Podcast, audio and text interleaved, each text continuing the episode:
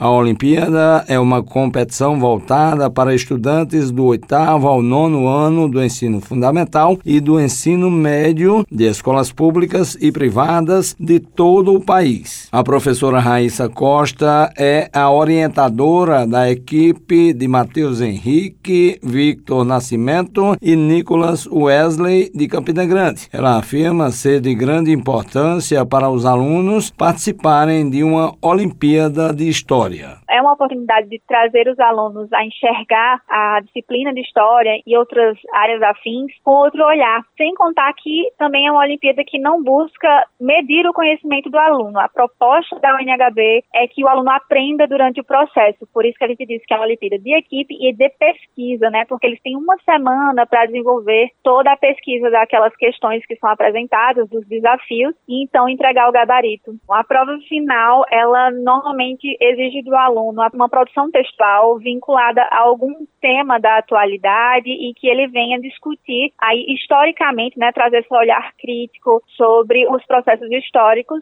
que nos permitem compreender essa realidade hoje. A professora também fala sobre a premiação, que, segundo afirma, constará de quatro medalhas. Tem a medalha de ouro, prata, bronze e também a medalha de cristal, que é a equivalente ao honra ao mérito, né, por ter alcançado a final. Os finalistas, em geral, já vão receber um kit da UNHB com alguns brindes e a medalha de ouro também recebe um troféu para a escola. Os alunos que são finalistas e medalhistas também concorrem a uma vaga na Unicamp para cursar o curso de História, se tiverem interesse, que é a universidade responsável pela Olimpíada. Matheus Henrique, de 16 anos, aluno do segundo ano do ensino médio na Escola Cidadã Integral Técnica Professor Braulio Maia Júnior, em Campina, afirma ter boas expectativas para a final da Olimpíada. É uma experiência bem prazerosa, porque no começo eu não achava que isso iria levar a lugar nenhum. Mas depois do nosso esforço